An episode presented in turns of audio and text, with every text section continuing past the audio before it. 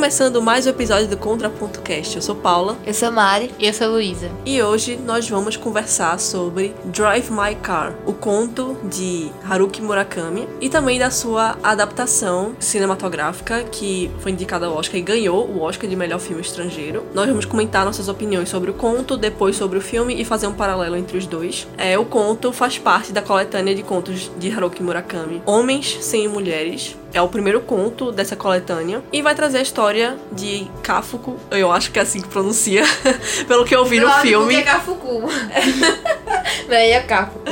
É, não, porque eu tentei, eu fiquei, é, eu assisti o filme hoje pela segunda vez, e eu fiquei escutando como as pessoas falavam pra ver se eu conseguia pronunciar direitinho. Eu, Kafuku, Kafuku, uma coisa assim, sabe? Não sei, não vou saber pronunciar, não falo japonês. Mas é isso, este homem, ele é um ator e ele contrata, então, uma motorista pra dirigir pra ele enquanto ele vai do trabalho pra casa e levar ele pros lugares porque ele tá com um problema no olho. E durante essas viagens de carro, ele vai é, criando uma relação com uma motorista, uma mulher, e ambos têm é, seus passados conturbados, lutos, problemas que eles vão é, trabalhar durante essas viagens e ver que pessoas que parecem completamente diferentes, na verdade, têm muitas coisas em comum. Basicamente, essa é a premissa do conto, é a premissa do filme também, mas a gente vai ver que o filme ele leva em outra direção. Então, vamos começar aqui com nossas opiniões sem spoilers para vocês saberem o que a gente achou aqui do, do conto, do filme, etc. É o que eu achei sobre o livro. Eu achei que foi muito breve, sendo muito sincera, eu tava gostando muito, tava super envolvida. E tanto que eu continuei lendo, passei do conto e eu fiquei meio que perdida, né? Porque eu falei, peraí, cadê os personagens? Me perdi na história. Mas eu gostei muito, eu acho que é muito engraçado porque é muito curtinho, mas faz você refletir muito. Marquei altas coisas. E assim, eu fiquei querendo mais, sabe? O que ficou pra mim foi isso. Eu fiquei com esse gostinho de quero mais. Que já puxando um pouco pra o filme, eu gostei, apesar de realmente trazer. Até porque, sejamos sinceros, o livro não tem conteúdo suficiente pra fazer um filme só disso. Então eles aprofundaram pra direções diferentes aí. Mas eu achei bem legal porque eu acho que completou mais a história, assim. É, gostei muito dos personagens, eu me apeguei, por mais que tenha sido bem curtinho o tempo de leitura. Mas eu me apeguei bastante, assim, me identifiquei, consegui meio que criar um sentimento pelos personagens, que são os principais, né? Que é a Mizaki e o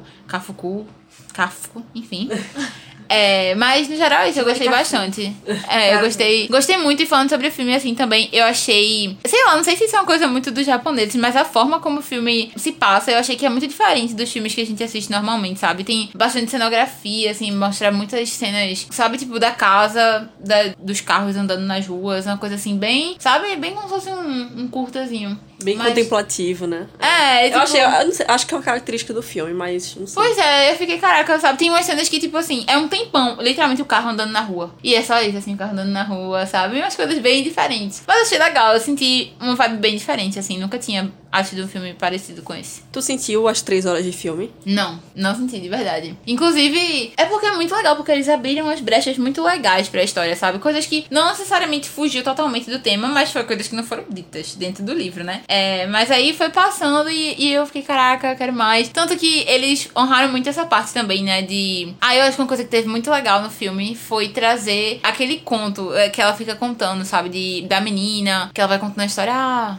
Então, é. Uma E coisa interessante que eu descobri hoje, quando eu tava terminando o, o roteiro, foi que, na verdade, essa parte É de outro conto. É de outro conto. Ah, eu pensei, tinha certeza que isso ia acontecer. Eu fiquei, caraca, eles devem ter misturado. É, o conto se chama, na mesma coletânea, se chama Sherazade. Eu comecei a ler, não consegui terminar, né, porque não deu tempo pra gravação. Mas é justamente essa história da menina Nossa, que, que. Fica indo é, pro dormitório do É, menino. é assim, o, o conto é o seguinte, é uma mulher que vai pra casa de um homem que a gente não sabe o que acontece. Pelo que eu vi, assim, até de sinopse, a gente não sabe por que aquele homem tá confinado dentro de uma casa. E tem essa mulher que fica indo é, uma vez ou duas vezes por semana na casa dele pra levar compras, tipo de comida, aí traz, leva uns DVDs, livros pra ele e tal, e, e ele não sai de casa. E é o único contato que ele tem com o mundo de fora. E ela vai pra lá e eles fazem sexo. E pra mulher casada, tem outra vida, e não, ela vai lá, leva as compras dele, conversa com ele e faz sexo com ele. E depois que eles fazem sexo, ela conta histórias pra ele.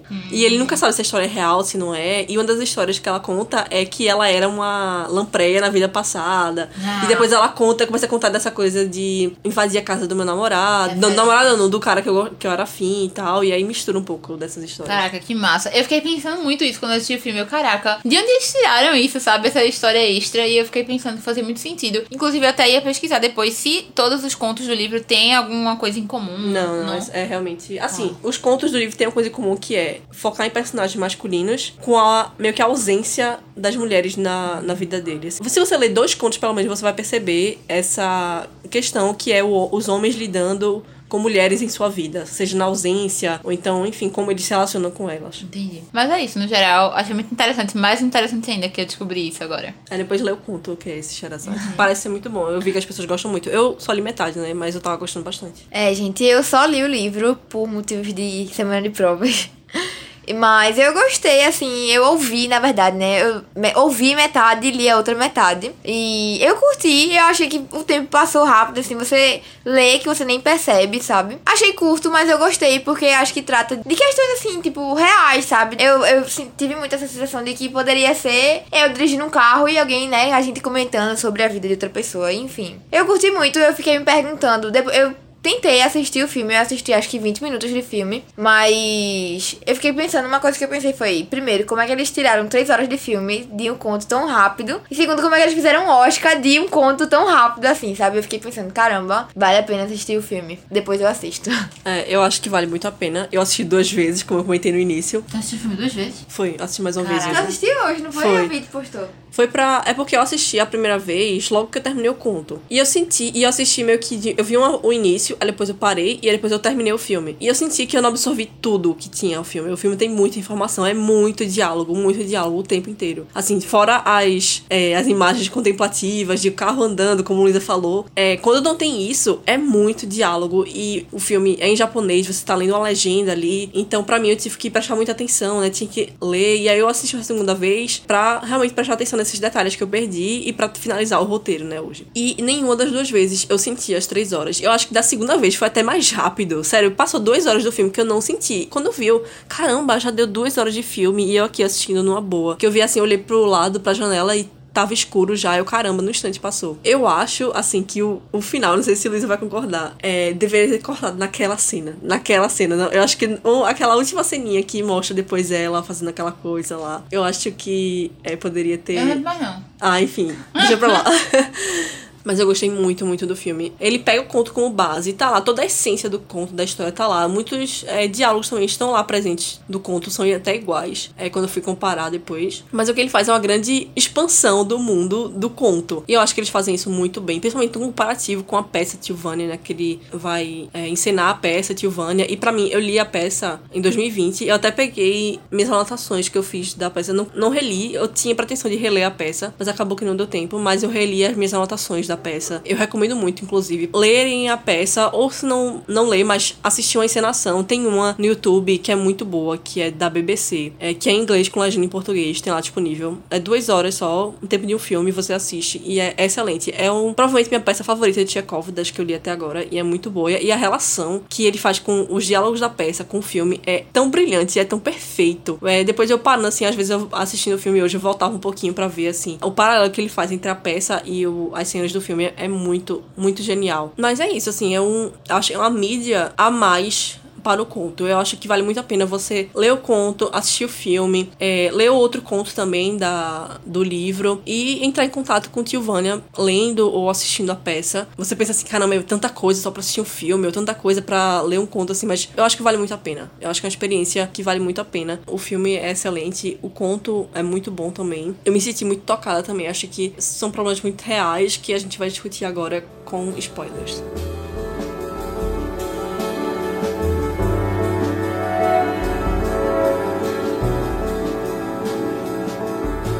Conto então começa com Kafku.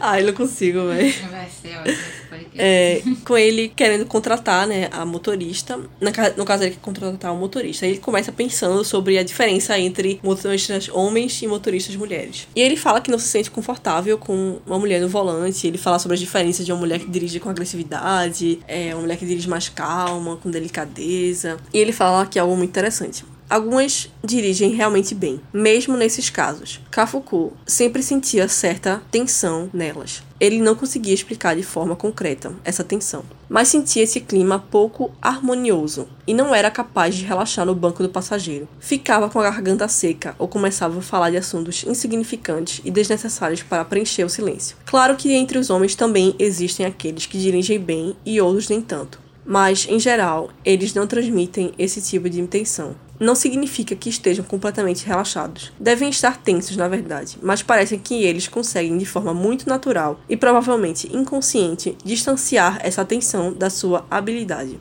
Mesmo atentos ao volante, eles conseguem conversar e agir normalmente, como se as duas ações fossem distintas. Kafuku não sabe de onde vem essa diferença. De onde vocês acham que vem essa diferença? Não, eu acho que assim, é mais questão de você estar, tá, né, conversando ou você estar na presença de outro ser que é igual a você. Então, se eu tô no carro com uma mulher, eu me sinto mais vontade. Então, os assuntos geralmente batem mais. Eu acho que quando é com um homem, é a mesma coisa, né? Tipo, o homem não deve se sentir muita vontade com uma mulher dirigindo, principalmente isso. Eu acho que quando eu tava lendo, inclusive, eu fiquei pensando, caramba, o cara só metendo pau, assim, mulher dirigindo. Por que, que a mulher não pode dirigir, coitada? Deixa ela dirigir em paz. E aí, mas o homem não, o homem sabe disfarçar bem, mas a mulher não sabe disfarçar. Atenção. Como é que, qual é o parâmetro dele pra saber que uma mulher disfarça bem ou não? Como é que ele consegue perceber a mulher disfarçando e o homem disfarçando melhor do que uma mulher? Mas essa questão do desconforto, é isso que eu pensei, sabe? A relação de você tá com um igual, assim, entre aspas. Eu não sei, sinceramente. Eu peguei, marquei e botei que ele era machista só. É, eu fiquei pensando, eu não parei pra pensar nesse ângulo de Mari. É interessante ver por essa perspectiva também, porque a primeira impressão que para mim que veio foi ele é machista, mas no sentido de que é, vivemos no mundo, a sociedade machista e tal, que uma mulher se vê mais na pressão de dirigir melhor ou aparentar, ou ficar nervosa é, dirigindo, porque a gente já sente aquela pressão de que, ah, você dirige mal porque é mulher, tinha que ser mulher. Eu já ouvi da boca da minha mãe falando, eita, tinha que ser uma mulher. Eu fiquei, mano, você é uma mulher, porque você tá criticando outra mulher, sabe? É muito bizarro isso. É, e é logo ela que se diz que, se, que dirige muito bem, né? Que ela se acha a, a, o Ayrton Senna da, da direção, é minha mãe, e ela critica outras pessoas inclusive outras mulheres dirigindo. E ela já falou, tinha que ser uma mulher. Eu fiquei, mano, como assim? É, então tem. É, acho que essa pressão pode transparecer um pouco nas mulheres, mesmo que é, no subconsciente ou involuntariamente, acaba transparecendo um pouco essa, essa pressão que fica, às vezes, nas entrelinhas, mesmo que não seja algo dito para você diretamente, fica algo suspenso, assim, né? Que a gente sente essa pressão. E ele vai tomar um choque, né? Que ele vai descobrir que a Mizaki, na verdade, é um excelente motorista, provavelmente a melhor motorista que ele já teve, né? Que ela dirige muito bem, ele nem sente que tá dentro do carro. Isso é muito importante porque ele vai relaxar lá dentro, né? E vai ter os diálogos que ele tem com ela. Outro ponto também interessante, assim, que é a descrição de Mizaki, né? E uma das coisas que faz ele se interessar por ela quando o Oba, muito bom esse nome, vai Kafuku, Oba,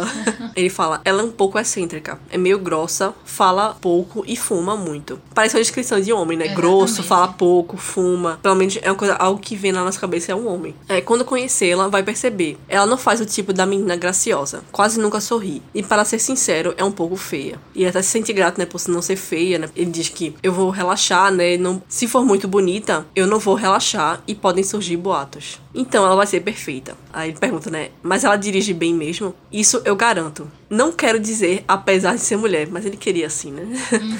mas ela é realmente muito boa.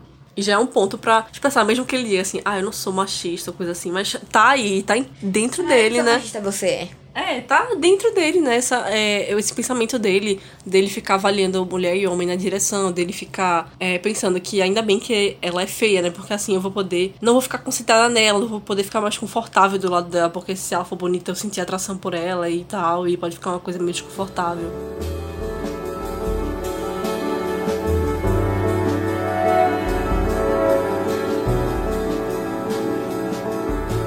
Quando começa então as interações entre eles, a gente vai descobrir um dos principais problemas de nosso protagonista, que ele não conseguia entender direito o porquê que sua mulher tinha que dormir com outros homens. Ele então vai falar para Isaac das traições que a mulher dele, porque ele era casado, né? A mulher dele faleceu, mas ele sabia que a mulher traía ele. E ele diz: "Desde que eles se casaram, sempre tiveram uma boa relação. Tanto como marido e mulher, quanto como companheiros do dia a dia. Quando tinham tempo, conversavam sobre vários assuntos de forma apaixonada e franca e procuravam confiar um no outro. Na opinião dele, os dois se davam bem tanto espiritualmente como sexualmente. As pessoas próximas também achavam que os dois eram um modelo de casal feliz. Então, por que ela dormia com outros homens, mesmo assim? Ele deveria ter tomado coragem e perguntado quando ela ainda era viva, costumava pensar. Na verdade, chegara perto de fazer essa pergunta alguns meses antes dela falecer. Afinal, o que você buscava neles? O que faltava em mim? Mas ele não conseguia expressar essa dúvida em palavras diante da esposa, que lutava contra a morte e sofria com a dor terrível. E ela desapareceu do mundo em que Cafucu vivia, sem dar nenhuma explicação. Perguntas por fazer e respostas não dadas. Essa é uma das grandes questões do conto, assim, da história. Que é você ter respostas não dadas, é você querer saber das coisas e você não saber o porquê delas acontecerem. Isso é algo que ele sente muito. Eu acho que a, a Misaki também sente muito isso.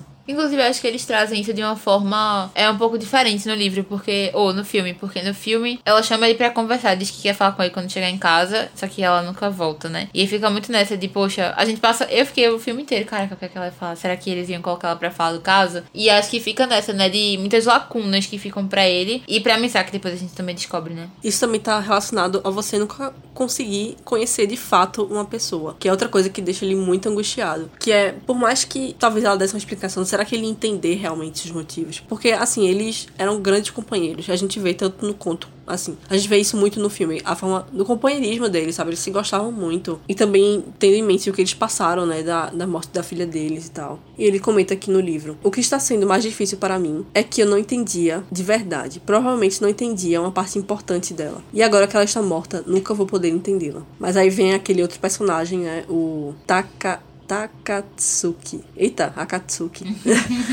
ai, ai. Takatsuki. Ele diz que será que nós conseguimos compreender alguém por completo, mesmo que amemos esse alguém profundamente? Nós vivemos. Aí ele responde, né, o Kafuku. É, nós vivemos juntos por quase 20 anos. Eu achava que formávamos um belo casal. Ao mesmo tempo, éramos amigos que confiavam no outro, que contavam tudo ao outro com sinceridade. Pelo menos isso era o que eu pensava. Mas talvez eu estivesse errado. Talvez algo importante dentro dela tenha passado despercebido aos meus olhos. Mesmo que os meus olhos estivessem vendo, talvez não estivessem enxergando de verdade. E isso também é um dos grandes conflitos do filme também, tá muito presente. É o fato de você não conhecer uma pessoa de verdade. A gente vê muito no, nesse personagem, o do Akatsuki aí, o Tatax, Tatax, Tataksuki. É. trava-língua. É, a gente vê uma camada que dá para ele, né? Além, do, além de ser o cara que é, transou com a esposa dele, de ser o cara jovem, bonito. A gente vê a, a, questão dele com a raiva, né? Que ele não gostava de, das pessoas é, fotografando ele, que ele era muito famoso. E também a gente descobre também no finalzinho do filme, né? O, que ele parece que deu em cima de, de uma menina mais nova e tal. E aí ele, por isso que ele tava sendo freelancer. A gente nunca conhece alguém por completo, né? Porque, por exemplo, é, é muito interessante ver isso no filme, como no início, eu provavelmente tomei um choque depois no final. Como no início ele fala assim, agora eu sou freelancer, eu larguei a vida da TV e tal, e tô procurando esses trabalhos, aí ele vai parar numa peça de teatro, né? É que para os nossos parâmetros atuais, você tá num filme, numa série muito famosa, é, isso dá muito mais, parece, crédito para uma pessoa do que uma peça, né? Uma peça sempre é vista como algo menor. Então, para ele tá saindo desses trabalhos grandiosos, para ele é, ir para uma peça, ele diz, ah, não, porque eu tô atrás disso que a sua esposa colocava nos roteiros dela, e talvez eu venha atrás disso aqui. Aí depois a gente vê que, na verdade, ele saiu dos trabalhos dele porque ele tava nesse envolvido nesse escândalo. É, no finalzinho a gente vê, caramba, até onde a gente consegue enxergar uma pessoa, né? E depois dele ter é, feito aquilo com aquele homem, né? É, mesmo que depois daquela conversa toda com o Kavuku, que ele falou, não, pra você se acalmar, pra você ser uma pessoa melhor, que não sei o que, ele sai correndo, dá um murro no cara, mata o cara, né? Depois, né? A gente vê, caramba, a gente realmente não consegue conhecer uma pessoa, por mais que a gente ache que conheça. Tô pasmo. Não, eu ia falar que é, eu concordo, inclusive eu marquei essa passagem no livro também. Dele falando que às vezes a gente não conhece nem as pessoas que a gente mais ama, as pessoas que a gente é mais próximo. E eu concordo muito, eu acho que por dois motivos. Principalmente porque eu acho que a gente, quando é muito próximo, a gente acaba tendo uma, a visão que a gente quer ter das pessoas, muitas vezes. E segundo, que eu acho que realmente não tem como, sabe? Por mais transparente que a pessoa seja e por mais, sei lá, justa, crua que a sua visão possa ser sobre a outra pessoa, eu acho que tem coisas que às vezes nem a gente sabe sobre a gente, sabe? Quem dirá o outro. Então, no fim das contas, é isso, sabe? Se você acha que você já conhece a fundo uma pessoa como ele achava que era no casamento dele, algo de errado tá acontecendo, né? Porque. Até porque a gente tá em constante mudança. Então, isso do da traição não foi uma coisa que aconteceu desde o início. Foi algo que foi com o tempo acontecendo no relacionamento dele. E então a esposa dele foi mudando, mas ele já achou que conhecia tudo sobre ela. E, tipo, não acompanhou isso. E acho que isso acontece de formas muito diferentes. Mas eu concordo muito com o que o Tatato que lá falou, de que é, não tem como você conhecer. No fundo, no fundo, assim, podem ser anos, mas não tem como você conhecer a 100% a fundo a pessoa. É, e uma resposta que ele dá, que inclusive tá no filme, é a fala inteirinho, que é por mais que um casal compreenda um ao outro, por mais que se amem, não é possível esquadrinhar completamente o coração do outro. E aí ele diz que se desejar isso, né, se você quer, se você desejar isso, é a gente que acaba sofrendo, porque a gente quer conhecer a pessoa e você nunca vai ser capaz de conhecer. Como até a Luísa falou, né, às vezes a gente nem se conhece direito, né, provavelmente a gente nem se conhece às vezes, é total, não direito, mas totalmente, né, 100%. A gente faz coisas que a gente às vezes se questiona, porque eu fiz isso, ou porque eu tô pensando, tendo esses pensamentos pensamentos, né? Porque são coisas que a gente nunca vai, às vezes, compreender realmente inteiramente. E ele diz que quando tratamos o nosso próprio coração, podemos esquadrinhá-lo por completo se nos esforçarmos. E aí eu já não concordo tanto. Eu acho que, assim, a gente pode, não por completo, mas eu acho que talvez, sei lá, uns 90%, quem sabe, né? A depender muito também, assim, do tempo. Porque, como você falou também, as pessoas estão em constante mudança, né? Assim, claro que existem coisas que vão ser para sempre de um jeito, mas a maioria das coisas, quando você vai passando o tempo, amadurecendo e experimentando outras coisas também, sabe? Você vai vivenciando outras coisas, você vai mudando sua visão, você vai mudando é, aspectos que antes você tinha, agora você já não tem mais. Então, se a pessoa não acompanhar, que nem o Cafuco não acompanhou, você não vai continuar conhecendo a pessoa. Então, sempre que você tiver com ela, você vai estar sempre procurando conhecer mais, mais, mais. E como ele fala também, né? Como tu falou. Se você ficar buscando sempre conhecer a pessoa, tipo, ah, eu quero conhecer Luísa toda, eu quero conhecer tudo de Luísa, eu nunca vou conseguir, porque como ela vai estar sempre mudando, eu vou estar sempre que tá aprendendo também essa mudança dela. Então, você nunca chega nesse patamar, porque a pessoa também nunca chega nesse patamar. Eu, eu acho que, sei lá, eu fico pensando muito, assim, de ponto de vista até meu, eu sinto que tem coisas que até hoje não sei exatamente, assim, 100% de ah, como eu reagiria ou o que eu acho, porque eu acho que tem muita coisa que, assim, você me perguntar, tipo, ah, você é esse extremo ou esse outro extremo, eu vou dizer, não sei nem pra qual lado mais é, sabe? Então eu acho que isso de autoconhecimento, enfim, de você entender a fundo quem você é, é muito complicado. Isso depende de tantos, tantas variáveis de maturidade, sabe? Pra você começar a perceber. Até porque, convenhamos que, às vezes, até por causa do corre-corre, a gente nem para pra tentar, tipo, ah, se conhecer e entender direito o que você faz, sabe? Eu, eu só vim começar realmente a parar e perceber muitos dos comportamentos das coisas que eu faço. Mas mais vai agora, assim, tipo, sei lá, de um ano pra cá. Entendeu? Então, tipo, eu nem, nem parava pra tipo, refletir sobre isso antes, sabe? Então era como era e pronto. E eu nunca tinha parado pra pensar muito a respeito. Então acho que isso é um, uma variável que tem tantos fatores que não tem nem como medir, assim. Que é como você não se conhece, Luísa, você quer assistir TV. Só quando não tiver de férias. Ou é, não assistir TV quando não tiver de férias. Eu comecei a passar por esse momento de tentar me entender. aí eu comecei a ficar nessas perguntas, assim, muito filosóficas na minha vida. É isso, minha gente. Vocês preferem. Eu não tinha pergunta, vocês preferem só poder ver TV nas férias ou não poder ver TV nas férias de jeito nenhum? Do nada, meia-noite, Luísa vira. Ei, Mari, tu prefere assistir TV quando tiver em aula ou não ver TV quando tiver de férias? Coisas que se passam na cabeça do Luísa.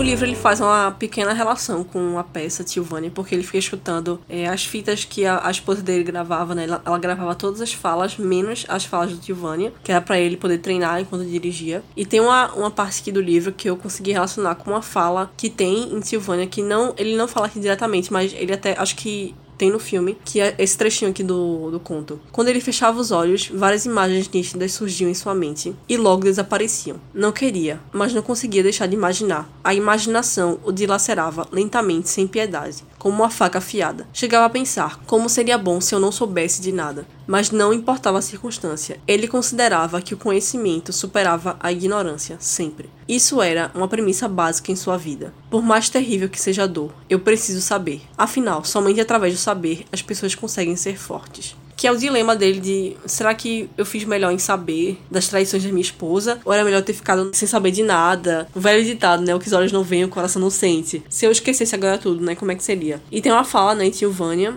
que eles mencionam no filme: a verdade, não importa qual seja, não é tão assustadora. O que mais assusta é não conhecê-la. Então essa é uma fala de Tilvânia que é repetida duas vezes durante o filme, é, em momentos diferentes. E é justamente o que ele pensa no final, né? Que o que assusta mais é a pessoa não conhecer a verdade. Então a, a verdade não, não é tão assustadora quanto você não saber. Mas se bem que se você não sabe, como é que você vai saber se não é tão assustadora assim? Fica aí o dilema. O que, é que É, eu acham? acho que são casos e casos, assim. Eu acho que nessa questão, assim, da traição, você não saber, eu acho que é mais perigoso do que você realmente saber. Mas eu acho que em outros casos, às vezes, é até bom você nunca descobrir, sabe? Você. Acho que mais por uma questão de autopreservação também, sabe? Tem certas coisas que você saber ou não saber não faz diferença, às vezes. Porque você não pode mudar, você não tem capacidade de mudar. Então, às vezes, é melhor você não saber. Mas quando você tem a chance de mudar alguma coisa ou de fazer algo que é melhor pra você, eu acho que é interessante você tomar conhecimento. Concordo não. Acho que é sempre melhor a verdade mesmo, saber as coisas. Mesmo que seja inevitável, mas tipo, de você saber, eu acho que é melhor. Mas eu acho que é- eu também eu concordo mais com o lado de Luísa. Né? A pessoa saber a verdade é sempre melhor. E é como ele falou no livro, é isso que faz a gen- a gente mais forte. É isso que torna a gente mais forte. É a gente saber essas verdades doloridas e trabalhar bem isso, né? E conseguir seguir a vida. Exatamente, no fim das contas foi a decisão que ele tomou, né? Tipo, ele sabia que ela tava traindo ele, mas ele preferiu manter isso por baixo tipo, foi a decisão dele. Mas acho, acho que ainda assim era melhor que ele soubesse pra poder meio que refletir, trouxe toda essa reflexão pra ele também. O que será que aconteceu, o porquê, né? E de perceber, principalmente de perceber que ele não conhecia ela como ele achava que conhecia. É, e aí entra também na conversa de que ele não sabe por que ela fazia isso. Então, ele fica se corroendo nessa. Nisso também, né? Será que vale a pena eu saber? Valeria a pena eu saber porque ela fa- faria isso? Aí ele pensa, não, a verdade é melhor. Então, era melhor ter feito isso. Ele fica se sentindo muito culpado de não ter conversado, de não ter, não ter perguntado, não ter é, sabido o que, que aconteceu. Então, ele fica nesse escuro, sem saber e. A e gente aí? também fica frustrado por não É, saber. exatamente. É, fica tudo no plano das ideias. Que era careca. Não, mas de verdade, isso é uma coisa que eu achei muito legal no livro também, tipo, deixar isso em aberto. Porque a gente realmente não sabe. Tipo, e o principal, a gente sabe muito pouco e só sabe a versão dele, do passado. Então, assim, existia uma série de fatores pelo qual ela poderia ter meio que deixado o relacionamento dele esfriar e tudo mais, sabe? E eu acho legal também que no livro, ou. Cara, eu só quero falar no livro. No filme, é, eles trazem como se fosse uma justificativa, assim, meio que deixa implícito, sabe? Mas, enfim, eu achei legal isso no livro em si, sabe? Eles deixam uma gama de opções que você pode supor pelo motivo de ter acontecido. Não fala o que aconteceu de fato. É, mas eu fico pensando também, tá, vamos supor que ele teve a chance de perguntar pra ela. E ela respondesse, tipo, ah, sei lá, o que me incomoda é que. Você é careca. É, sei lá, Você você é tem um olho maior do que o outro. O que é que ele pode fazer com isso, sabe? Tipo. Uma plástica. Não, mas vamos supor que seja uma coisa que ele não tem como, como solucionar. É algo dele. Ou, então algo que ele gosta nele. Sabe? É melhor ele saber disso ou é melhor ele não saber disso? Porque o que é que ele vai fazer com aquela verdade? Eu vejo muito por esse ponto também. A questão de você ter o conhecimento da verdade, beleza. Mas você só saber a verdade não basta. Você tem que saber o que fazer com ela também. Não. Tá, mas isso não soluciona o problema todo. Entende? Não, mas, mas assim, É a partir bem daí que... que ele se torna mais É, forte. tipo, não mas nem é só isso, mas a partir daí que poderia gerar, tipo, um debate e, e buscar junto também, tipo, ele tentar conversar com ela, tentar ela ver de outra perspectiva. O que não faz sentido é, tipo, fingir que não tem nada acontecendo, entendeu? Não, sim, fingir que não tem nada acontecendo também, eu concordo. Na verdade, eu prefiro, na, nessa questão de saber ou não saber, em caso de traição, é, o, a- o melhor, né, na melhor das hipóteses, é você saber, porque aí você realmente pode confron- confrontar. Confrontar. Eita, quase que não sai. Não foi o que aconteceu com ele, beleza, mas eu digo em outros casos de conhecimento da verdade, sabe?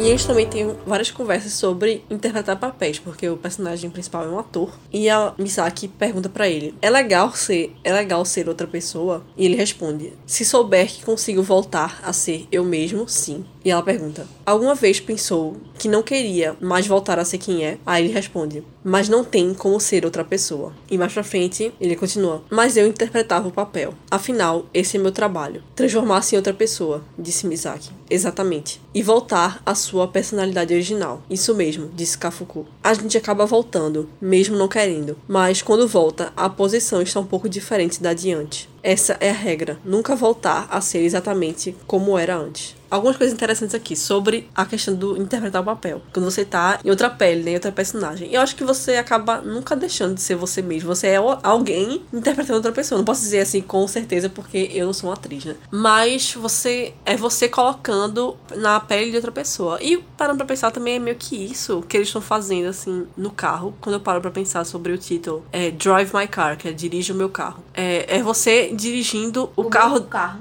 Oi? Dirigindo o meu carro.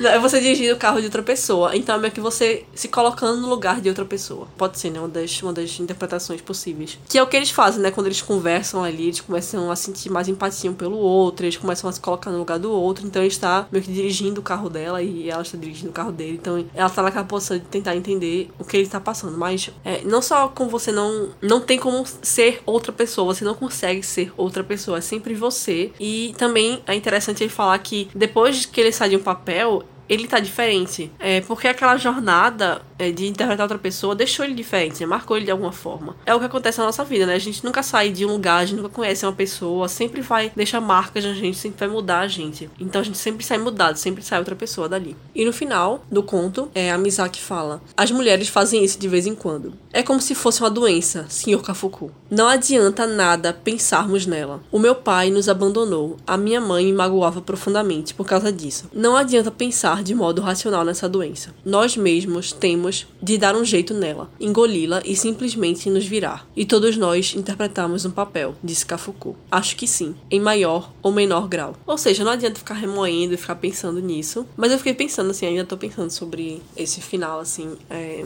do conto, que é nós interpretarmos um papel meio que Eu acho que pra mim, os pontos principais que tocou pra mim no livro foi muito essa questão do relacionamento dele com a esposa. Qual é o nome da esposa dele mesmo? Tu lembra? é, Otto. Ah, outra é. Essa questão do relacionamento dele com a esposa, eu acho que é uma das coisas principais, mas ela vai puxar pra esse último ponto nessa questão de atuar. Eu achei muito legal essas conversas que eles tinham sobre atuação e tudo mais. Essa coisa de entrar e sair de papel e de você acabar misturando as coisas também, até em certo ponto. E eu acho que eu fiquei pensando muito sobre isso também. Na verdade, isso é algo que eu ficava pensando muito antes, de como eu fiquei, caraca, será que eu meio que ajo da mesma forma, sou meio que a, a mesma pessoa em todos os ambientes, todas as coisas que eu faço, como se, querendo ou não, a gente tem pequenos personagens em várias coisas que a gente faz ao longo do- da vida, por Com mais certeza. que é, exatamente. No fundo, é igual essa coisa do- da atuação, sabe? São meio que pessoas diferentes, mas elas, no fundo, no fundo, são todos a gente. Só que de formas diferentes, vistos de pontos diferentes. E eu acho que a atuação tem muito disso também. Enfim, aí eu fiquei muito pensando sobre. E tem até uma coisa que ele fala no final que é isso: de que quando você se entrega somente num papel, você não sabe mais diferenciar quem é o que, sabe? Quem é personagem e quem é você. E acho que tem muito disso, tipo, até no dia a dia da gente, mesmo não sendo ator, é, nem atrizes, né? Mas foi algo que eu fiquei pensando bastante também. É verdade. Às vezes a gente tá tanto num papel, assim, entre aspas, né? Num papel social que a gente se coloca, sei lá, no trabalho, ou com os amigos, ou em determinada posição que você está, que às vezes você não consegue voltar a si mesmo, né? Quem você era originalmente, talvez, você fica preso naquilo. Então, é, realmente faz muito, é, faz muito sentido isso agora. É de que ele também fala sobre nós interpretarmos um papel. Ou seja, meio que ele se aceitar aquela verdade, mas que ele vai seguir como se nada tivesse acontecido, sabe? E fingir que não se incomoda com aquilo. Ele mesmo, tipo, mesmo quando não tá atuando, ele faz personagens diferentes, sabe? No casamento ele era um personagem que tava ali, ah, tá tudo bem com meu casamento, a gente é muito feliz, a gente é super compatível. Quando ele tava com o cara que traía as, ele, quer dizer, que a esposa traía ele com o cara, ele fazia um outro papel de tipo, ah, esse cara é meu amigo. Quando ele tava com a Misaki no carro, ele era outro personagem. Então, mesmo quando ele não tava atuando, ele fazia personagens diferentes. É meio que uma essência de você, mas que responde de forma diferente de acordo com o ambiente que você tá, com as É pessoas isso. que você tá.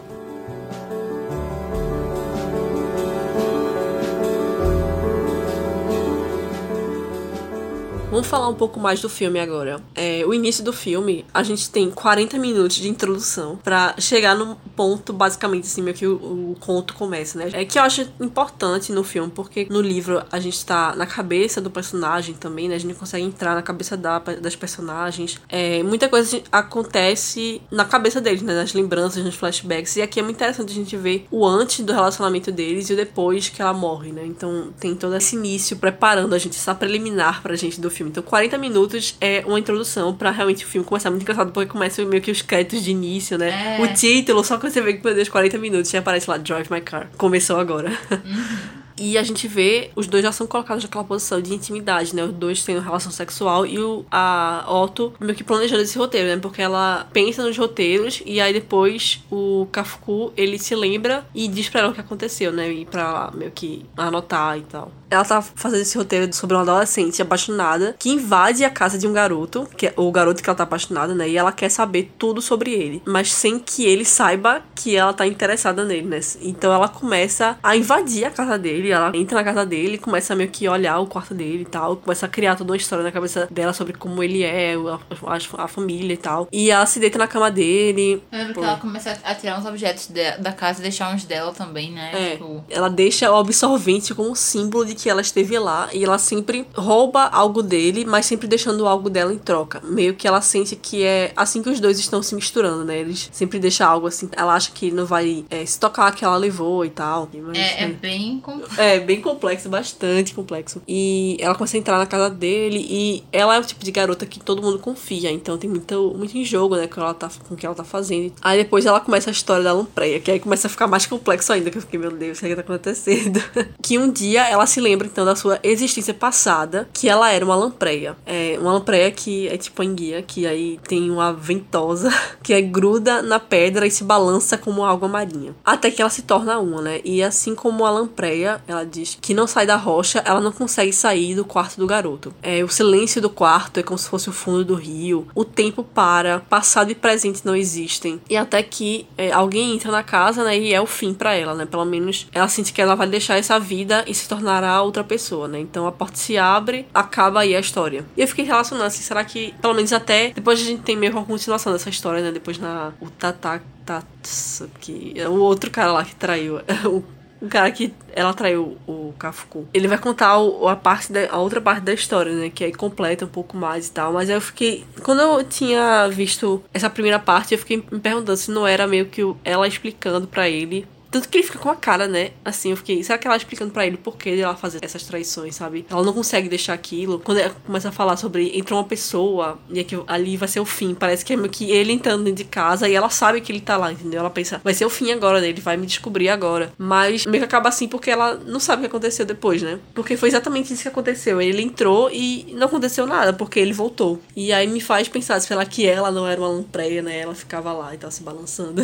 Eu será achei que. muito que era isso, uma referência também. Tipo, uma forma dela tentar explicar pra ele, né? E ela pensar que aquilo ali era outra vida dela, ou que era algo dentro dela que ela meio que não conseguia explicar, sabe? Algo que a pertence à minha vida passada como lampreia, tipo, viagem do caralho, mas é, é o que acontece, né? Tá muito além das nossas, das nossas capacidades aqui. E pior, depois, porque no, no filme ainda tem isso, né? Que depois o Tatatsuki lá, ele conta a história que ele sabe a mais, né? Tipo, de, ele sabe quem entrou dentro da casa. É, foi aí que eu comecei a pensar, caraca, realmente deve ter um significado por trás, sabe? Que ele não quis, talvez, contar. Ela não quis contar pra o. Qual é o nome dele mesmo? Kafuku, né? Porque aí ela conta que ele fala que entrou um cara que não era o, o menino, o dono do, do quarto lá, estupra ela. Era um, era um ladrão, não. Tem, tem que É, estuprar tem que estuprar ela e ela mata ele. E aí, é, escuta essa história, mas não assisti o filme. Aí ela mata o cara e ela sai correndo e vai embora. E aí, tipo, ela fica esperando no outro dia o menino, sei lá, tipo, reagir de alguma forma, porque tinha um corpo, teoricamente, no quarto dele morto, sendo que ele não reage a nada. Continua a mesma coisa. E aí eu fiquei muito nessa, caraca, é, acho que o sentimento que ela tinha era esse, né? De que aconteceu algo muito grande ali. Poxa, caraca, eu fiquei com outro homem, tá ligado? Que não é meu marido, aconteceu uma coisa aqui. Mas quando ela voltou e ela fala que a personagem da história ia confessar, ela ia dizer tudo, ah, eu matei, fui eu, não sei o que, eu que tava envolvida. Mas ela percebe que nada ao redor dela mudou. E ela fica meio que, poxa, sabe? E acaba que ela não. Ela fica falando com a câmera, né? Não é? É, ela vai lá e. A única coisa que mudou é que tem uma câmera agora no apartamento. É, né, como casa. se fosse, tipo, ela usou meio que uma forma que ela tinha de, de botar aquilo pra fora, foi meio que falar com a câmera, sabe? E talvez a forma como a personagem, a Otto, tinha de botar pra fora era criando essas histórias. Eu pensei muito que seria mais ou menos essa a ideia. Mas, enfim, ainda não explica exatamente o porquê, né? Mas uma coisa que eu senti no, no livro foi muito com relação à filha. Como se ela passou muito. Ela ficou muito mal depois que a filha morreu. E eu acho que depois disso eles não se recuperaram 100%, né? Ele acha que voltou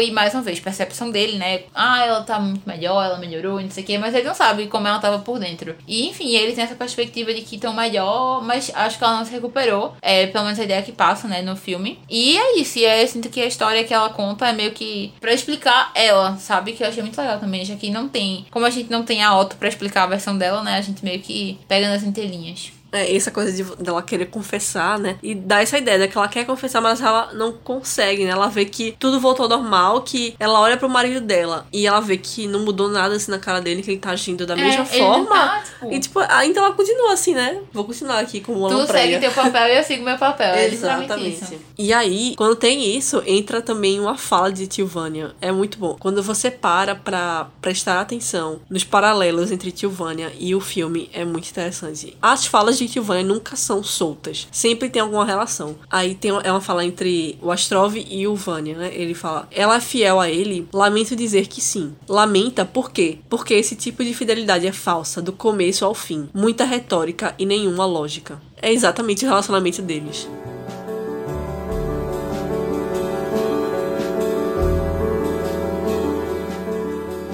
Algo que está muito presente no filme é, são as falas de Tilvânia em relação à frustração dele em relação à vida. Que ele fala que parece que ele não fez nada, ou então tem uma frase que é repetida algumas vezes, que é eu tenho 47 anos, passo as noites em claro, cheio de frustração e ódio por ter deixado o tempo passar, estupidamente. Tantos anos que eu podia ter usado para obter tudo o que a idade me recusa agora. A vida está perdida, não há volta. Esse pensamento me assombra dia e noite como um espírito maligno. Meu passado se foi sem nenhuma conquista. Não importante, mas o presente é pior. O que devo fazer da vida e do amor? O que aconteceu? Estou tão infeliz. E aí vem a resposta de Sônia, que é interpretada pela aquela pela surda, né? Pela é, não, ela não é surda, ela é muda. Muda, é. Ela é muda. E aí tem uma a fala que é um- uma a fala final, basicamente, né? Que é o que eu posso dizer? Temos que viver nossas vidas, Tilvânia. Ela fala. E ela tem todo um discurso, né? Que você assiste o filme, você vai ver, você lê a peça, você vai ver é toda ah, o discurso dela sobre seguir em frente e sobre viver a vida realmente, assim. Não, não adianta, o que, que eu posso dizer pra você, né? Tem que viver a vida. E isso é muito interessante porque é uma angústia que é muito humana mesmo, de você pensar assim, é, chegar nesse ponto, nesse questionamento e não ter uma, uma resposta, né? Eu acho que como termina, assim, quando fecha a cena do teatro, que eu tava querendo dizer no início, era isso, que é quando fecha a cena da Sônia, né? O, o diálogo dela. É, essa cena é tão incrível, tão incrível. Eu achei muito impactante, porque ela tá falando em língua de sinais. Então tá tudo silêncio, sério. Eu fiquei vidrada. A primeira vez que eu assisti, e a segunda vez também, eu fiquei vidrada, assim, assistindo. Parecia que eu não podia respirar pra não fazer nenhum barulho, sabe? Porque tava todo mundo assim, assistindo, e ela lá só nos sinais, né? E tudo silêncio. E você fica lá só absorvendo a mensagem, né? E é muito intenso, assim, é muito incrível. E eu percebi ali uma das razões por ter essa personagem muda ali, né? Interpretando os sinais. Porque a gente fica, caramba, que louco, né? Tem uma, menina, uma mulher que fala mandarim, o outro fala sei lá o quê, ou a outra fala inglês. Aí a outra é coreana, que fala língua de sinais coreana. E aí fica uma confusão. Como é que esse povo vai contracenar? Um fala uma língua diferente. É. Mas faz todo sentido no final, assim. Eu acho que o filme deveria ter terminado aí. Porque tem, pra quem viu, né? Tem uma ceninha depois disso, que é a Misaki meio que seguindo a vida dela, né? Ela tá lá com o cachorro, é, com o carro do Kafuku, enfim, seguindo a vida dela lá. Eu acho que poderia ter terminado ali. Não sei o que, é que tu acha, Luísa. É, eu concordo também, agora que tô me lembrando também. É uma cena bem aleatória ali, né? Só pra dizer. hum, Eles estão vivos.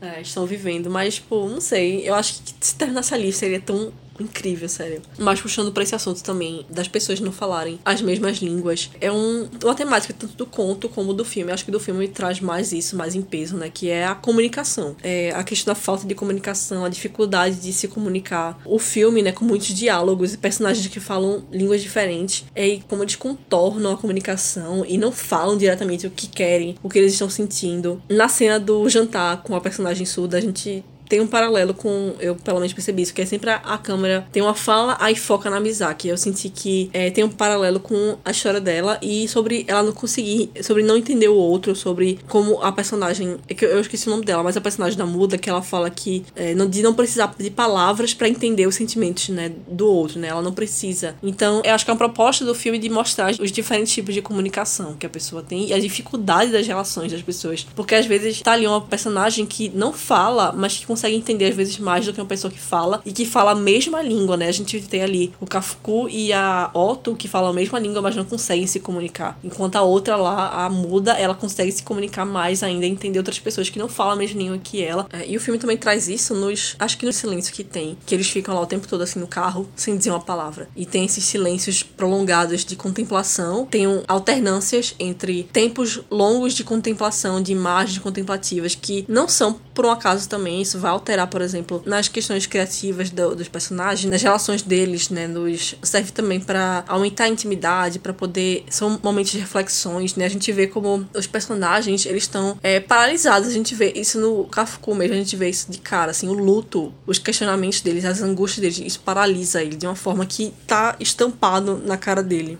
E a gente vê também é, as, as solidões das relações amorosas, né? Como a gente vê que, mesmo nas relações, a gente. É aquela coisa, gente, ah, tô no meio uma multidão, mas me sinto sozinho também. E o personagem do Kafka, ele tá sempre contornando, nesse quesito também de comunicação, ele tá sempre contornando. Ele nunca diz. Ele se parece incapaz de confrontar os sentimentos dele, confrontar é, a mulher, confrontar o que tá dentro dele. Assim, acho que ele começa a confrontar isso a partir dos, dos diálogos com o Isaac, porque até um dos pontos que ele fala que ele não consegue interpretar mais o tio Vânia na peça é justamente porque ele se sente que tá falando muito sobre ele mesmo, né? Ele fala que Tchekov assusta ele, porque ele tá falando ali, parece que tá falando dele mesmo. Então ele não quer interpretar o papel, acho que justamente como uma forma de querer contornar os sentimentos dele, né? Ele não quer enfrentar, ele não quer se colocar de frente com os sentimentos. Então ele não interpretar o papel é outra forma de, dele contornar aí os sentimentos dele. E no final ele tem esse confronto, né? Porque o personagem que interpreta o Tilvânia, ele acaba sendo preso, então ele, no final ele se vê ali, não tem outra opção, ele tem que interpretar o Tilvânia e ele se vê enfrentado com aquele problema de que o que, que ele vai fazer agora com a vida dele, né? Que ele tá passando por toda essa perda, todos esses sentimentos. E agora, eu tenho tantos anos para viver, né? Porque uma das falas da Tivânia é: eu tenho 47 anos. Se eu for viver até os 60, eu tenho 13. O que eu vou fazer com esses 13 anos da minha vida? Então é, é um questionamento dele também, do Kafka. Então a Sônia dá a resposta pra ele: não tem o que fazer, tem que viver a vida, né? né tem que seguir em frente. E até tem uma fala da Tivânia, né? Um conselho como um homem velho: o importante é trabalhar, continuar trabalhando, que é o que? Continuar vivendo. E no filme tem uma, uma fala muito interessante também, logo no final, quando eles vão para casa da Misaki. Os que sobrevivem continuam pensando nos mortos. De uma forma ou de outra, isso vai continuar. Você e eu temos que continuar vivendo. É meio que ele falou, não tem outra opção. A gente vai continuar pensando neles, não tem como evitar, mas a gente tem que continuar vivendo. A gente tem que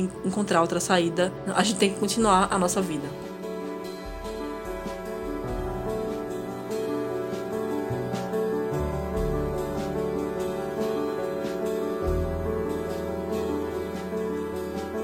Essa foi a nossa conversa sobre Drive My Car. Espero que vocês tenham gostado. Você pode deixar também a sua opinião do que você achou, do que você interpretou do conto, do filme, no Instagram, contra.cast. Aproveite para nos seguir por lá se você ainda não segue. Compartilhe também com seus amigos. Lembrando que tem episódio dia de sexta-feira. E até a próxima.